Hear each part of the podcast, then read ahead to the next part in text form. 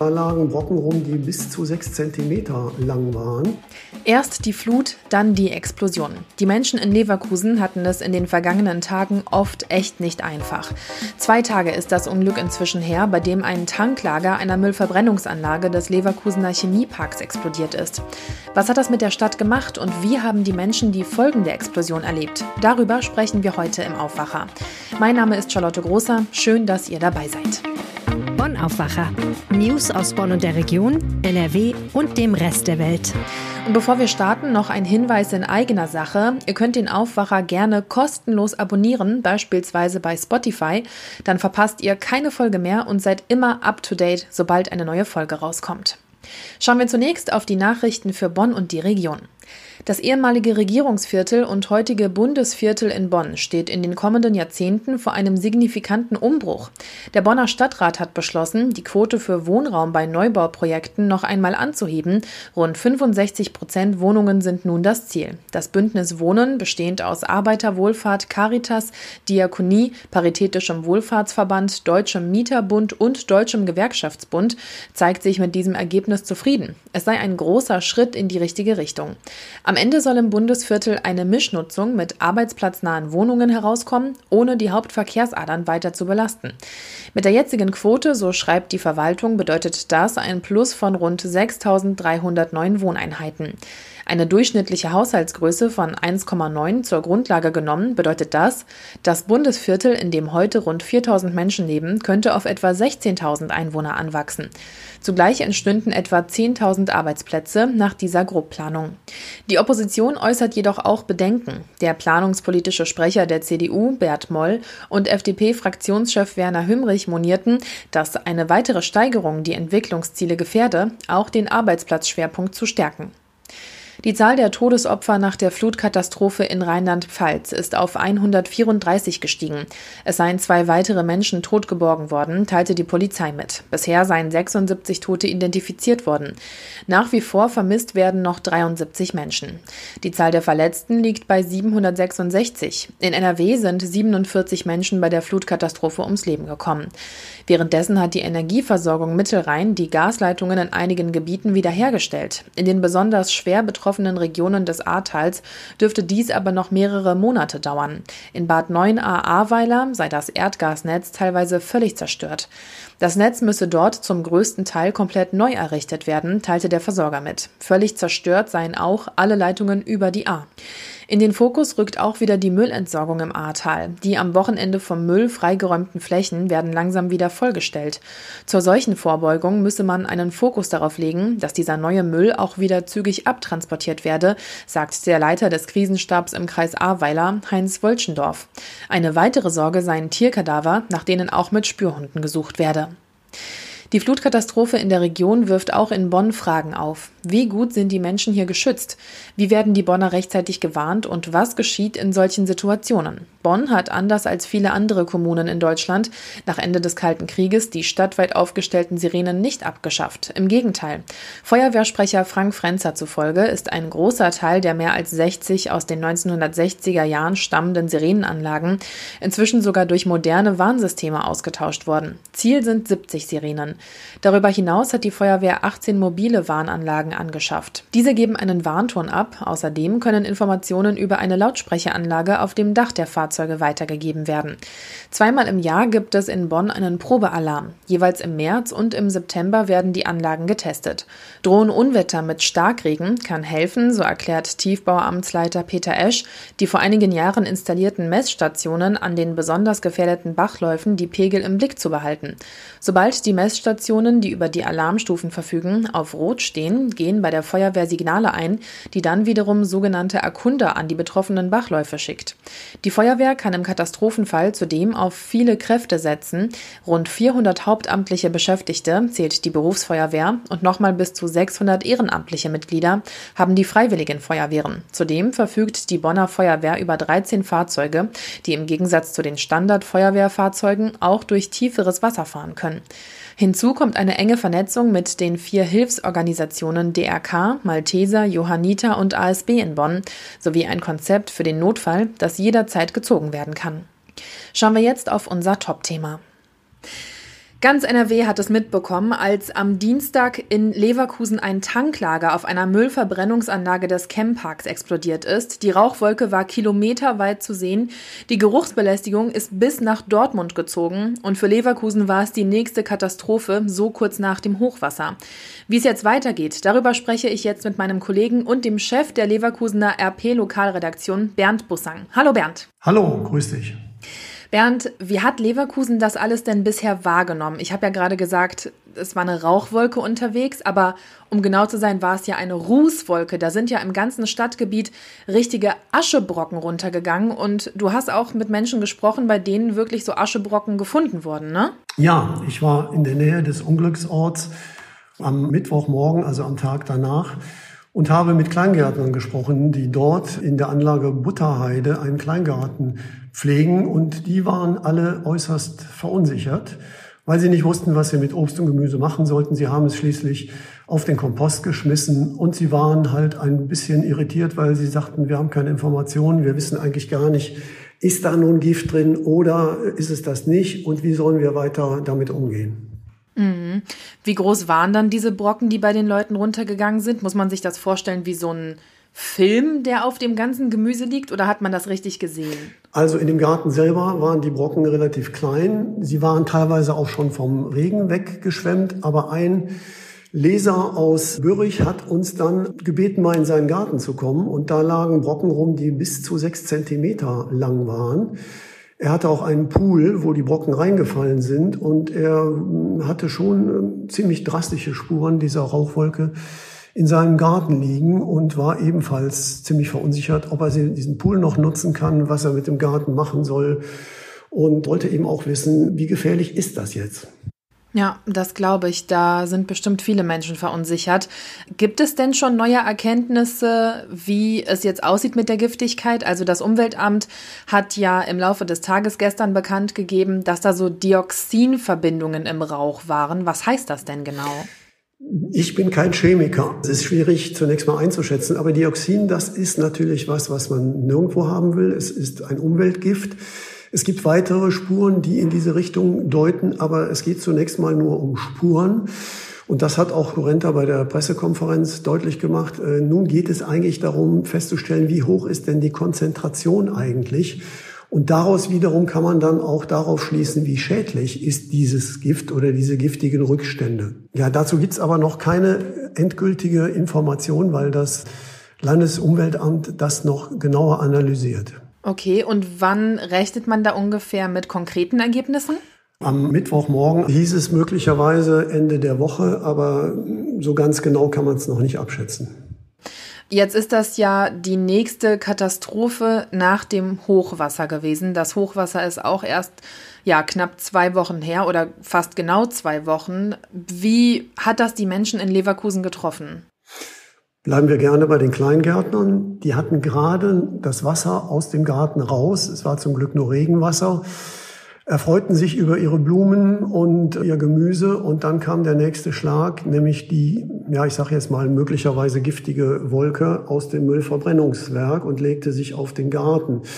Andere haben gerade ihre Keller leergeräumt, haben lange, lange Tage mühseligen Arbeitens hinter sich, um ihr Haus wieder in Ordnung zu bringen und werden dann von einer solchen Wolke überrascht, von der niemand am Anfang wusste, was es überhaupt ist. Und ich sag mal, da kann man sich auch vorstellen, wenn man noch Corona dazu nimmt, auch eine, eine Krise, dass gerade Leverkusen jetzt sehr arg gebeutelt ist und die Menschen schon an der Grenze am Limit sind. Ja, das kann ich auf jeden Fall nachvollziehen. Jetzt hattest du eben schon mal die Kurrente erwähnt. Das ist ja das Unternehmen, von dem letztendlich diese Müllverbrennungsanlage betrieben wird und das Ganze ist Teil des Campparks. Jetzt für alle Menschen, die sich mit dem ganzen Camppark nicht so gut auskennen, kannst du mal bitte einschätzen für uns, wie wichtig ist denn der Camppark für Leverkusen? Wie groß ist das Ganze? Ja, wir reden jetzt vom früheren Bayerwerk und hier in Leverkusen sagen die Leute immer noch, bei Bayer hat's gebrannt oder wie auch immer. Aber Bayer ist da nur ein Player in diesem großen Chemiepark, der, wenn man jetzt noch Dormagen und, und Uerdingen dazu nimmt, der größte Chemiepark Europas ist. Dazu muss man wissen, dass es mittlerweile nicht nur Bayer dort gibt, sondern es sind über 50 verschiedene Chemiefirmen, die in diesem Gelände angesiedelt sind. Und dieses Müllverbrennungswerk ist etwa drei Kilometer außerhalb zu finden. Und dort werden halt die kompletten Chemiemüllrückstände verbrannt beziehungsweise deponiert oder beseitigt. Okay, und das sind dann diese Rückstände von der Firma Curenta, die was genau macht? Naja, die Curenta selber produziert jetzt nichts, sondern sie ist der Betreiber des Campparks. Und in dem Camppark selber haben wir so große Player wie Bayer oder Lanxess, Covestro, die man vielleicht kennt, aber auch kleinere Chemiebetriebe, die dort in unterschiedlichster Weise produzieren und Dinge herstellen, wobei natürlich auch immer Abfall zustande kommt. Und der muss natürlich dann in diesem Entsorgungszentrum außerhalb des Campparks entsorgt werden. Jetzt war ganz Leverkusen und ich bin mir sicher auch große Teile NRWs nicht nur geschockt wegen der Explosion an sich, sondern es gab auch noch viele Verletzte, über 30 Verletzte, fünf davon schwer verletzt und dann kam auch noch die Meldung, dass Menschen vermisst werden. Zwei Mitarbeiter konnten ja am Tag des Unglücks selbst, also am Dienstag, nur noch tot geborgen werden. Wie sieht es denn mit den restlichen Vermissten inzwischen aus? Ja, wenn man ehrlich ist, dann äh, ist die Hoffnung nicht mehr allzu groß. Darauf hat ja auch der ähm, Corenta-Chef hingewiesen. Die Stimmung ist äußerst bedrückt, gerade auch im, äh, im Unternehmen, weil man sagt, okay, wir haben zwei Tote gefunden, aber wir wissen eigentlich nicht, was mit den übrigen drei ist. Nur je länger es dauert, desto kleiner wird natürlich die Hoffnung, dass man sie noch irgendwo lebend finden kann. Ja. Danke dir, Bernd Bussang, für diese Einschätzung und die Infos zu der Explosion in Leverkusen am Dienstag. Wir hoffen natürlich, dass die Vermissten noch gefunden werden und es da auf jeden Fall für Angehörige letztendlich zur Aufklärung kommt. Das hoffen wir alle. Danke für das Gespräch. Danke dir. Schauen wir jetzt auf unser zweites Thema. Der Aachener Dom, die Schlösser Augustusburg und Falkenlust in Brühl, der Kölner Dom, die Zeche Zollverein in Essen und Schloss Korvey. Diese Städte vereint eins. Sie sind Weltkulturerbe. Und hier in NRW haben wir jetzt ein neues siebtes Kulturerbe. Ihr habt es im Aufwacher schon gehört, der niedergermanische Limes. Aber worüber sprechen wir beim Limes überhaupt? Das weiß mein Kollege und Kulturredakteur Lothar Schröder. Willkommen im Podcast. Ja, guten Morgen. Also Lothar, laut Duden ist der Limes ein von den Römern angelegter Grenzwall zur Befestigung der Reichsgrenzen. Heißt das, zur Zeit des Römischen Reiches hatten wir hier bei uns sowas wie die chinesische Mauer? Von der Größe her muss man sagen, ist es so etwas ne, wie eine chinesische Mauer. Es ist das größte, wie sagt man so schön, lineare Denkmal in Europa, das sich über viele hundert Kilometer unter anderem durch Deutschland, aber auch angefangen oben Schottland, Großbritannien, Holland und dann weiter nach unten nach Österreich zieht. Es ist aber keine chinesische Mauer, so wie wir sie kennen. Also diese, diese riesigen Steinwälle, das ist es nicht. Man hat hier gerade bei uns in der Gegend den Rhein als sogenannte nasse Grenze genutzt und auf der anderen Seite kleinere Kastelle, größere Lager, mal Holzwälle gehabt, mal Erdwälle die Grenze war durchlässig. Es sollte eher so ein Versuch sein, massive Annäherung, sag ich mal, der Germanen zu verhindern. Das ist eigentlich auch das Tolle an dem Limes. Es fand Austausch statt, auch mit der anderen Rheinseite, also dann mit der rechten Rheinseite. Es gab Warenverkehr, Ideen wurden ausgetauscht. Also der Limes ist zwar eine militärische Anlage, äh, letztlich muss man aber sagen, hat er, glaube ich, beiden Seiten sehr gut getan und vor allen Dingen dem damaligen germanischen Boden, sag ich mal, dass da der Handel florierte und da, wo Soldaten waren, war auch Geld. Also die Gegend blühte auf. Okay, jetzt schreiben wir ja heute das Jahr 2021. Wo kann man denn heute noch etwas vom Limes sehen? Wo kann man ihn wirklich physisch anfassen? Fundplätze sind ja zum Beispiel in Kleve, Mörs, Kalklar, Neuss, Krefeld oder auch Wesel. Also dadurch, dass er immer nur so punktuell ein paar Befestigungen hatte, wird man nicht eine lange Strecke sehen können, wo man einen Wall oder eine Mauer sieht. Man sieht aber natürlich die Hinterlassenschaften, das sind äh, die großen Lager und die großen Städte, die da entstanden sind. Also dazu gehört Trier, dazu gehört Köln und als drittgrößte Stadt nördlich der Alpen gehört dazu Xanten. Und wer schon mal in Xanten war, da gibt's diesen tollen, wirklich tollen, großen archäologischen Park, wo die Römerstadt soweit es geht, nachgezeichnet und freigelegt wurde und natürlich das noch zur Hälfte bestehende riesige Amphitheater. Also wenn man einen Tipp von mir wollte, würde ich sagen, als erstes bitte nach Xanten zum archäologischen Park gehen, wo auch ein ganz großes Römermuseum ist. Es gibt aber überall am Niederrhein so ganz kleine äh, Hinweise, manchmal nur auf dem Boden durch Pflastersteine eingezeichnet, dass hier ein Kastell war. Es gibt in Monheim einen ganz tollen äh, Bauernhof, der heißt Haus Brühl. Und man hat sich immer gewundert, warum der genau quadratisch angelegt ist, bis man feststellte, dass der auf vier Meter hohen Originalmauern eines römischen Kastells aufgebaut wurde. Also überall finden sich kleinere, größere Hinweise. Der schönste und attraktivste für Touristen, wie gesagt, ist Xanten. Aber nicht alle Überreste sind über der Erde, oder? Oh, da gibt es immer große Freude mit allen Tourismusmanagern, wenn die Archäologen sagen, wir haben hier drunter riesige Schätze, wir wissen, dass es große Fundamente gibt, eine ganze Stadt, aber wir werden die nicht freilegen, weil nämlich der Boden der beste Schutz ist für diese Denkmäler. Und so ist es dann auch in Xanten. Da wird ähm, stellenweise ein bisschen äh, der Boden abgetragen, um zu erfahren, wie die Straßenzüge waren, wie die Häuser lagen. Aber ausgegraben wird nichts mehr. Es wird geomagnetisch, wie es heißt, untersucht, um Strukturen zu erkennen, weil die Archäologen sagen, wer ausgräbt, zerstört die Bodendenkmäler. Und so bleiben die großen Schätze, ja, zumindest für uns Touristen und normale Menschen verborgen. Im Aufwacher haben wir noch vor ein paar Wochen über die Bewerbung der Münchner Brücke in Solingen als Weltkulturerbe gesprochen. Und da habe ich festgestellt, der Prozess, Weltkulturerbe zu werden, ist wirklich ziemlich mühselig. Wie beschwerlich war das jetzt für den Limes? Also erstmal sollte die Entscheidung schon vor einem Jahr fallen. Die ist dann aber Corona-bedingt nicht gefallen. Auch die Sitzung des Welterbekomitees hat digital stattgefunden, wenn auch in der chinesischen Hafenstadt Fuzhou die Konferenz geleitet wurde. Aber es zieht sich je nachdem schon über Jahre hin und auch die Diskussionen der Welterbekommission können sich manchmal unendlich hinziehen. Das Schöne am Limes, ich habe mich zugeschaltet und habe die Diskussion verfolgt. Das Projekt wurde vorgestellt, dann wurde abgestimmt, da wurde nochmal gefragt, ob Diskussionsbeiträge nötig sind. Das war nicht der Fall. Also so schnell ähm, habe ich noch kein Weltkulturerbe gesehen, dass es durchgewunken wurde. Aber wie gesagt, es gibt Verfahren, die dauern Jahre. Und warum ging das bei uns jetzt so schnell? Also ich sag's mal aus Lokalpatriotismus, weil es einfach so überzeugend ist.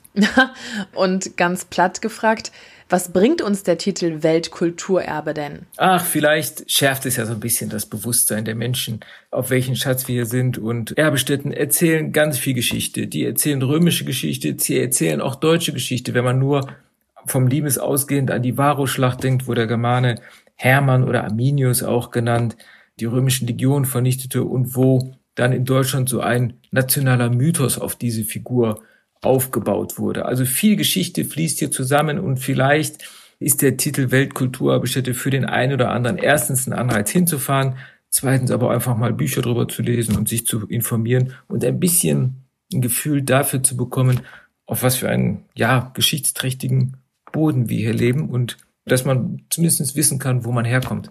Und Geld bekommt man für den Titel Weltkulturerbe übrigens nicht. Kulturredakteur Lothar Schröder, vielen Dank. Ich danke dir. Und diese Themen könnten euch heute auch noch begegnen. Die Polizei und die Bäckerinnung stellen Brötchentüten im Kampf gegen falsche Polizisten vor. In Köln und Leverkusen warnt die Polizei in 30 Bäckereien mit 300.000 bedruckten Tüten vor Betrügern, die sich beispielsweise an der Haustür als falsche Polizisten ausgeben und so Schmuck und andere Werte Wertsachen ihrer Opfer erbeuten. Schauen wir noch aufs Wetter. Heute ist es bewölkt. Im Nordwesten NRWs kann es vereinzelt auch mal regnen. Zwischendurch gibt es aber auch mal immer wieder sonnige Phasen. Dazu kommen wir auf Werte zwischen 18 und 23 Grad. Zwischendurch kann es dann immer wieder aber mal windig werden. Und morgen sieht es dann ähnlich aus. Immer wieder auch mal dickere Wolken, mal ein bisschen Sonne. Dazu kann es vereinzelt mal nass werden, das aber eher selten. Wir kommen dabei auf Werte zwischen 19 und 24 Grad. Und ins Wochenende starten starten wir dann mit Wolken, aber ohne Regen. Das war der Aufwacher. Vielen Dank fürs Zuhören. Habt einen schönen Donnerstag und wir hören uns dann beim nächsten Mal. Tschüss! Mehr Nachrichten aus Bonn und der Region gibt's jederzeit beim Generalanzeiger. Schaut vorbei auf ga.de.